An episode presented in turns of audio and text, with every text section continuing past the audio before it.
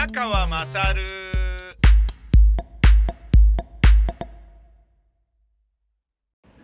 お前のお母ちゃん宮川勝です。えロシアが日本との平和条約交渉を中断する考えを表明したことは全然慌てる必要ねえんじゃねっていうことを改めて取り沙汰するようなことでもねえだろうと朝日新聞が取り扱っていてとても興味深いです。はっきり言っています。えー、これね、あのーあれと。えー、なんか、そもそも、えっと、今まで交渉してましたっけ？みたいな感じね。うん。これで、もともと、第二次世界大戦の末期にソ連軍は当時日本領だった、えーサハリンとかの南半分を占領した。そのうち、えー、四股玉とか国後とかの4島について日本政府は日本領固有の領土としてソ連ロシアに返還を求めているけれどロシアのプーチン政権は日本と平和条約を結ぶ条件として次のような3条件を突きつけています。えーこれ改めて言うけどみんなまたあの少子にしか値しないものであることを前もって言っておくよ。1日本は第二次大戦の正当な結果として北方四島が全てロシアの領土となったことを認めよう。2日本から全ての米軍を撤退させよう。3まず平和条約を結び、その後で領土問題に取り組むべきだ。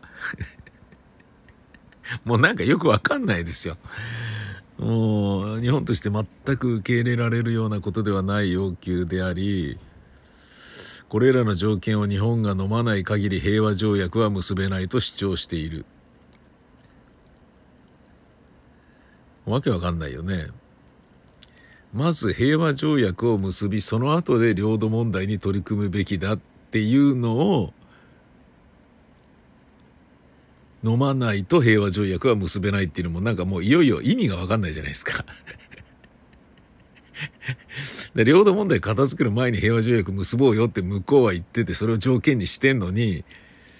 まず平和条約を結びその後で領土問題に取り組むべきだ。この条件を飲むのでないと平和条約は結べない。もうなんか意味がわかんないじゃないですか。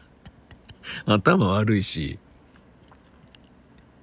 で、この領土問題に乗り取り組むべきだっていうね、平和条約を結んだ後に領土問題に取り組むべきだって言ってるんだけど、その前の段階で、一つ目で、正当な結果として日本は、北方四島が全てロシアの領土となったことを認めようって言ってんのね。もうなんか、領土問題、領土問題に、領土問題を、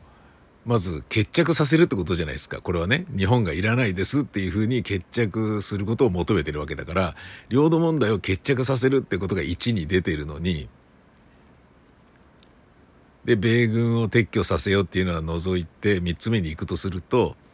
北方四島がロシアの領土となったことを認めようって言ってるから、それを認めるってことは、領土問題に着手するっていうことであり、決着させるっていうことなのに、その、それと同時に出ている条件の中に、まずは平和条約を、平和条約を結び、その後で領土問題に取り組むべきだって言ってるっていうのは、もうだから、一生平和条約が結べないってことですよ。これ全てのことを満たすのは無理じゃないですか。まずロシアの領、まあ、例えばですよ、ご、ご、500万歩譲ったとして、北方四島をロシアの領土にしますっていうふうに日本がしましょうっていうふうになったとしましょうよ。ね、絶対ならないけどね。なったとして、えー、じゃあ領土となったことを認めますっていうことを言ったとしたら、まあ1は満たすんですよね。だけど3の、まずは平和条約を結び、その後で領土問題に取り組むべきだっていうのは、もうそこで叶わないわけですよ。この3つの条件を満たすのは無理なんだよね。じゃあ、つってこの3つ目のね、まず平和条約を結びましょうっていう。ねで、その後で領土問題に取り組むべきだっていうのを、じゃあこれを言われた通りにしますって、領土問題とりあえず一回置いときます。まず平和条約結びましょうつって。結んだとするよね。で結んだ後に、で、えっ、ー、と、後の条件なんだっけつって見たときに、えー、北方四島が全てロシアの領土となったことを認めよう。え、ちょっと待って、もう結んじゃったんだけど、みたいな。なんだこれみたいなね。そっか、だからそういうことか。まずは平和条約を結び、それでから北方四島が全てロシアの領土だったことを認めればいいのか。そうすれば、いやでもさ、で、この3つの条件を全て飲まない限り平和条約は結べないってことは、だから、まずは平和条約を結ぶっていうことがまあできないんじゃないの？だから。何言ってんだよ、これ、みたいな。まあ、っていうね、もう何言ってんだかわかんねえなっていうのはあるんだけど、いずれにしても日本としては全く受け入れることができない要求で、こういう姿勢を交渉と呼ぶことはまるでできねえだろうと。ね単にロシアに都合のいい条件を押し付けようとしているだけで、交渉してましたっけ？ってね、いうのはもうそういうことなんですよね、と、うん、いうふうに書いてありますね。これはロシアのウクライナに対する姿勢と瓜二つ。停戦交渉と言いつつ、ウクライナの中立化、非武装化、非ナチ化、さらにはクリミア半島がロシア領であることと、ロシア、ウクライナ東部の分離独立の承認を要求。もうなんかありえないですよね。力でね、全てを自分の言いなりにしようとしているっていうね。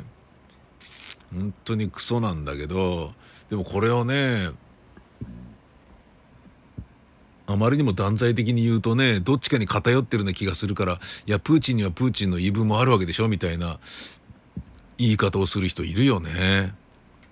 まあ、この間もね、ここで取り上げて爆笑問題太田さんのプーチンにはプーチンの正義があるんだよっていうわけわかんないフォローもそうだし、昼帯におけるね、八代弁護士の、まあね、こう、やっぱね、我々どうしても日米同盟もあるし、EU 側のね、西側のね、スタンスに立って物事を見がちだから、ね、そうじゃないロシア側のね、立場に立った側の意見というものもね、しっかりこう、把握した上で物を言った方がいいのかもしれないんだけれども、みたいなことをね、フォローしてたりするんだよね。だからね、そんなね、別に、ジャーナリストでもない人間が、あの、マスメディアの普遍不当をバランスよく取ろうなんていうね、できもしねえこと考えなくていいんだよ、バカっていうことでしかないんだけどな。まあ、北方領土の場合は実、実行支配しているのがロシアなので、交渉の主導権をロシアが握るのはやむを得ないんだけれど、まあどうしてもね、なんとか島を返してっていう弱い立場からの話し合いになることは間違いないんだよね。で、その辺はね、あの、金持ち喧嘩せずっていうね、もうまさに戦後復興で、ね、経済大国と化した日本が取ってきた、ね、えー、王道的手段だよね。うん。あ、なに、それ勝手に入ってるけど、だけどそこは譲らないからね、つって。勝手に入ってるけど譲らないよ、みたいなね。でもね、みんなそれやってんだからうちもやっちゃおうぜ、みたいな感じでね、中国、韓国がどんどんね、いろんなことをやり始めて、なんかそのロシアシステムの作戦ちょっと、調子こくんじゃねえぞっていうね、うん、ようなところはちょっと今あるので、これからね、中国がどういう形でね、社会からね、間接的なね、あの、なんかね、こう、措置をね、受けるのかどうかっていうところはね、楽しみだよね。うん。まあ、もともとね、ロシアはウクライナの領土と主権をね、尊重、尊重するよっていうふうに約束してたんだけど、それをね、丸無視して侵略し始めてるわけだから、そんな国と平和条約を結んだところで日本にとってね、こう、いや、よかったねって言えるような平和が約束されるってことがまずないわけだから、やっぱやめたとかって言って返せみたいな感じでね、取り返しに来るかもわかんないわけだから、それはね、約束は守らないっていうのがプーチンのお決まりなんで、国際的な信用は全くないから、もうなんか話のやり取りはできねえよっていうことなんだよな。なのにね、この交渉のために3000億円ぐらいね、直接間接的なことも含めてお金使ってる日本っていうのは本当に金づるなんだなっていうね。言えばもっと出すんじゃねって思われて、ねで、その時の政権がね、その話を進めてますっていうことを国民にアピールしたいがためにその3000億円が使われて、ね、その政権維持のために金が無駄に使われたっていうだけの話で、結局戻ってきてないので、なんだそれっていう。ねロシアのやりたいように侵されちゃったっていうね、ああっていうことでしかないんだけどね。まあでも、その分経済大国だからいっか。どうですかこの空元気。違うな。全然違うな。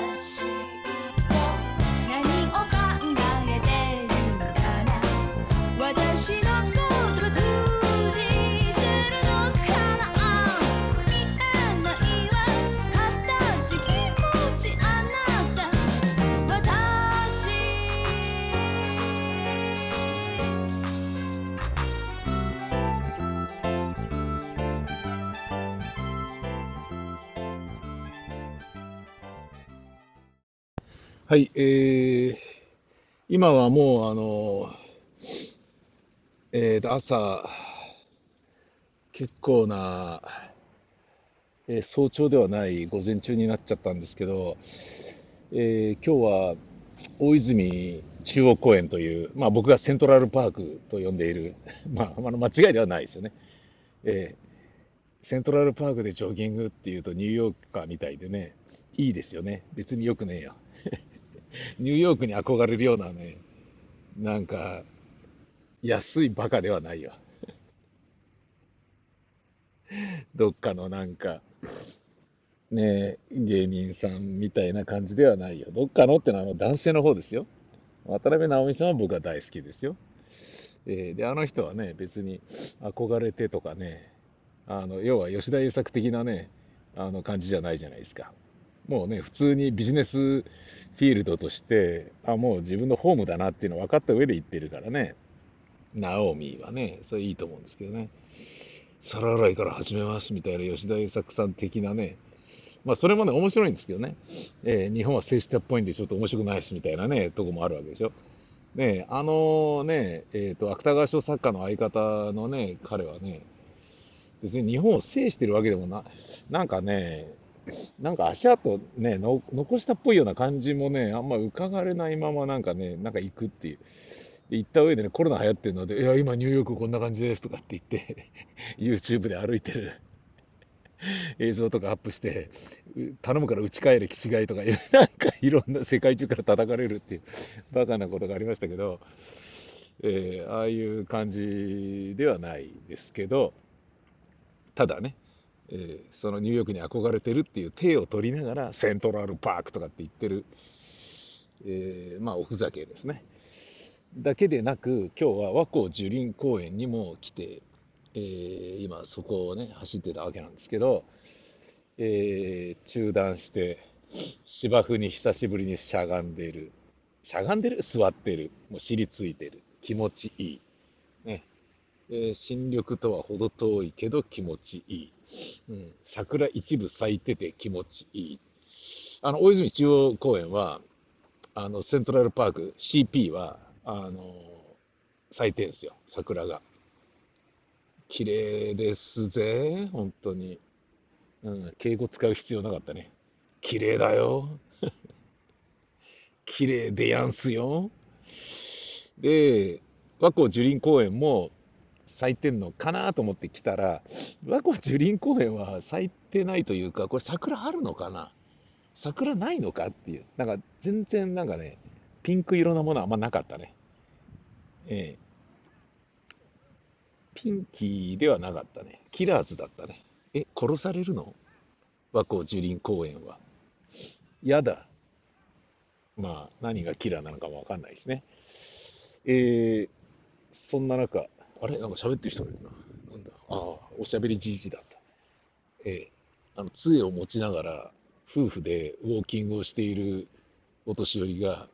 それぞれ耳遠いからすっげえでかい声で喋りながら歩いてるっていうのはね、あの和光樹林公園あるあるなんですよ。何かと思って。なんかもう凱旋者的な感じだよね。いやー、なんか早朝じゃなくて暖かくなってきた時期にね、普通のね、朝ごはん食べた後の時間とかでなると、うん、やっぱ面白おかしい光景があるな。うん。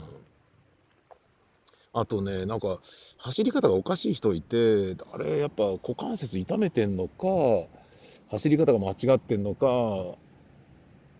なんか体が不自由な方なのかわかんないんだよな。これ、なんか、ああれで走り続けてたら、もっとね、体が悪くなるような気するんだけど、でも、もう微妙だよね。股関節がちょっと傷んでるぐらいだったら、ねえ、他に負荷があるかもしれないけど、それでも筋肉のためには運動した方がいいっていうことかもしれないし、ね、あくまでね、こうちゃんとね、したあのランニングフォームで走んなきゃいけないっていうのは5体満足の人間の言えるにとって言えることでね別に5体満足かあのね足が片足ないかのどっちかではないからね。その体が不自由っていうことで言うとね。もうちょっと股関節がね痛めて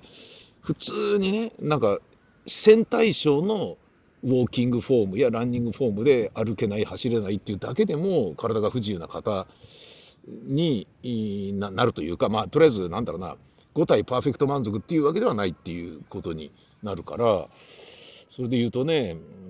なんかちょっとピッコ引いてるような走り方でも走った方が汗かく上ではいいですよっていうことでやってるんであれば、なんかね、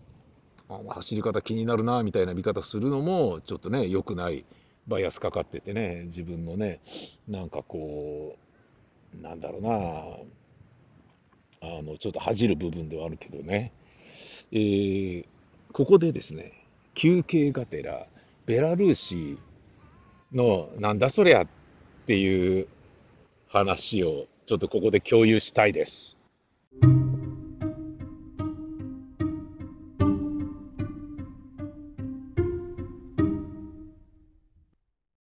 ベラルーシっていうのは、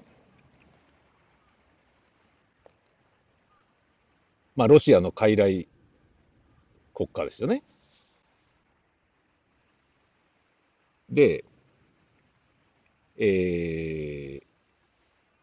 ベラルーシとロシアが今ね、ウクライナ侵攻において、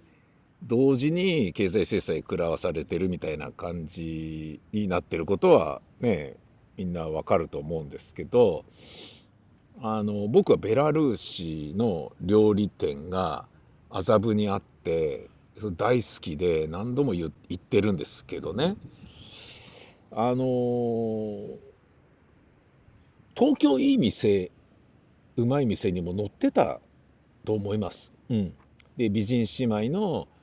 あの手料理が何しろ美味しいっていうね本当に美味しいんですよ。うん、あのまあまあ行ってみてくださいよ。あこれはお見事だっていう。うん、連日にぎわってたんだけど、なんか土地開発みたいなので、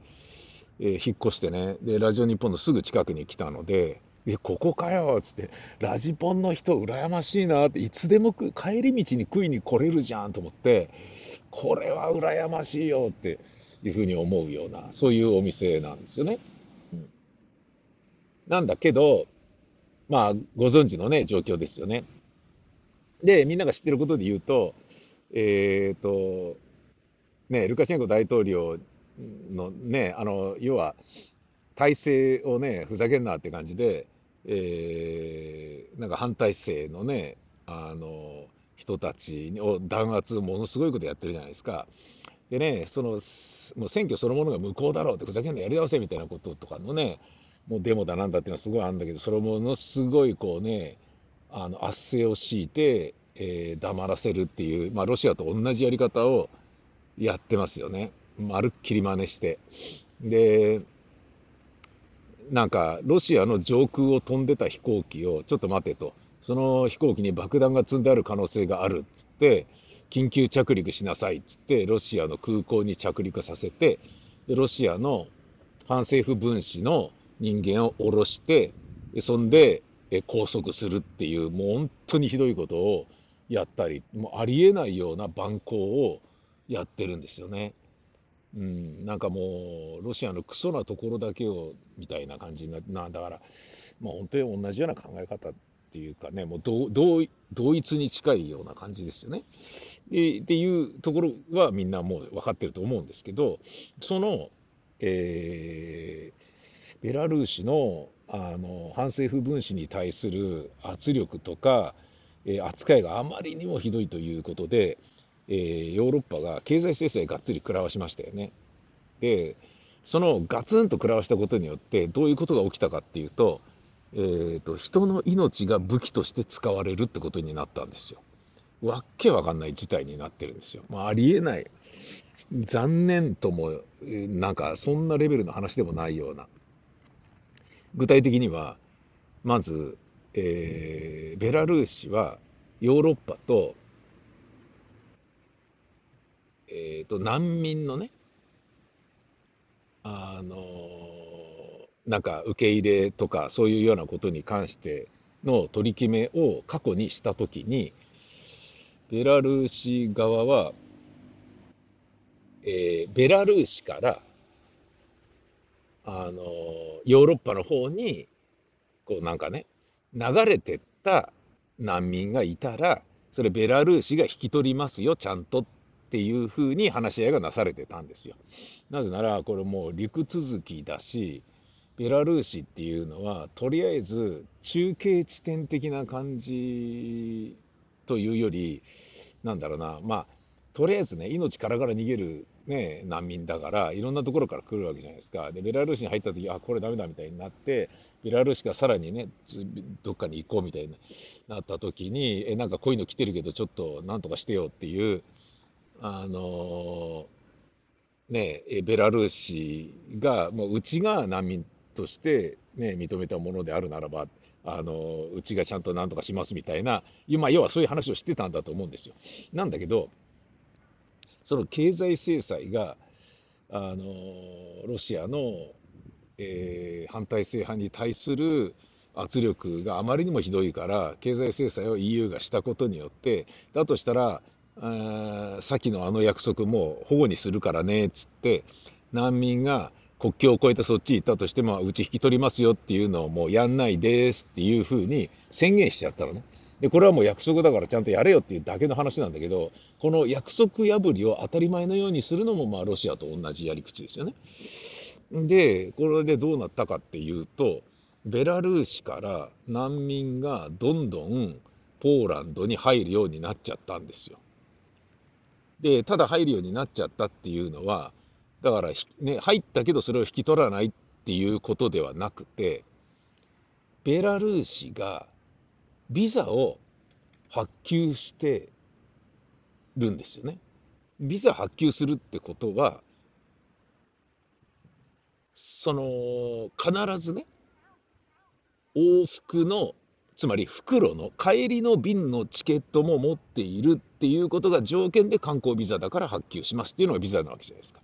で日本はいろんなところの国に行くのにビザがないのはあの日本からだったら来てほしいからっていう国が多いからであり日本に行きたいからっていう人たちが多いからでありそういう関係が成り立ってるわけだよね。だけど普通ビザっていうのはあのねこう行ったとしてで、その二度と帰ってこないっていうね。で、そっちに住み着いちゃう、居ついちゃうっていう、亡命とか難民とかっていう、そういうようなことするんじゃねえぞっていうことのために、あまあ、あの、なんだろうな、もう二度と戻ってこないみたいなことにならないために、ビザっていうのが用意されてるわけじゃないですか。だと思うんですよ。俺の認識だとね。だから、どこに泊まるんですかってこともはっきりさせられるし、で、その後ね、何、何の便で帰るんですか？そのチケット見せてって。で、そういうのがないとビザは発給されないはずなんですよね、多分ね。俺もインド行った時とかね、やっぱビザ必要なものはやっぱ取りますよね。うん。で、観光ですよって言っていながら二度と帰ってこないっていうようなことがないようにっていうことだよね。で、だから、あの、ベラルーシ側がビザ出してるってことは、ベラルーシ側が、ね、もう袋までの、袋のチケットも確認してるっていうことで出してるはずなのに、ビザ持ってる人が難民としてポーランドにいっぱいいるわけですよ。つまり、難民としてお前らポーランド行った方がいいんじゃねえかっつって、ベラルーシがそれわざと難民として外に出してるんですよ。しかも陸路から歩いていくではなくて、飛行機に乗って堂々と行ってるわけですよ。ポーランドに、もしくはドイツとかに。何それっていう。で、え、どういうこと？なんで君たちビザ持ってんの？っていや、あのー、で、話を、それね、あの、聞きに行った人がいるんですよ。難民に。ポーランドの難民とか、あと、その、ポーランドの国境際にいる難民たち、もうベラルーシには帰らないって、ポーランドの難民でしてお願いしますみたいな感じで、え、ちょっと待ってよって、ポーランドとしては勘弁してよって感じになってるわけだけど、話を聞いたら、いや、あの、ベラルーシに行けば、ポーランドに行けるって聞いたんで、ベラルーシに行けば、ドイツに行けるって聞いたんで、つって、一旦中継地点としてベラルーシに行くっていうことが、もう難民たちの間で、もう完全に情報として出回っていて、で実際にベラルーシに行けば、ベラルーシであのポーランド行きの飛行機を手配して、ビザを取ってくれたりする業者がいて、ドイツに行くには、あの、こいつにいいなみたいなのがもうあるっていう、もうわけわかんない感じになっちゃってるわけですよ。つまり、それによって、で、難民っていうのは、まあ、国連がね、なんかこう、難民っていうのはね、いろんな国で受け入れてくださいねってことをお願いはしてるじゃん。だって、ね、もう、生きていけないから出ていくわけだし、この国にいたらダメだっていうことで生きていくわけ、あの、出ていくわけだから、それはね、どこかが受け入れなきゃしょうがないわけですよ。それはね、日本のね、あの、ねえ、っ、ー、と、あの女性がね、スリランカの女性が死んじゃった話みたいなのとかも、だから日本全然一言ではなくて、で島国だからね、来づらいからっていうことで、あとね、難民をほとんど取ってこないでね、日本はやってきたっていうようなことで、なんかね、対岸の火事みたいにね、あの、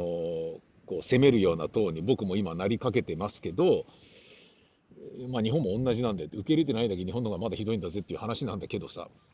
それを、なんかね、ベラルーシは、あの、要は、経済制裁の反駁としてそういうことをやってる。難民を武器として使ってるっていうことですよね。ひどい話。で、ドイツやポーランドはそんなにいっぱい来られても困るよっていう。じゃあもう、ベラルーシから来たのはちゃんとうちで引き取りますって言ってたんだから引き取れよ、ちゃんと。いや、もうそれだからやめるっつったじゃないですか、つって。ひどい話でしょ。経済制裁に対する嫌がらせとして、人の命が、難民が利用されているっていう。今まで見たこともないような攻撃ですよ。こんなもな。ひどいよね。本当にひどいと思う。えー、なんだけど、まあね、でも言ってみればね、島国で、ね、全部海に囲まれてる安全に近いような日本という国で、ひどいよねって言ってるだけのね、あの要は、まあ、難民たちからしてみたら、えー、ただのね、金持ちのボンボンがなんか余裕こいちゃってるねみたいな、そんなことでしかないんだろうな、大きな目で見るとね。エブリリトルシングっていうことだよ。え、なんか違う。you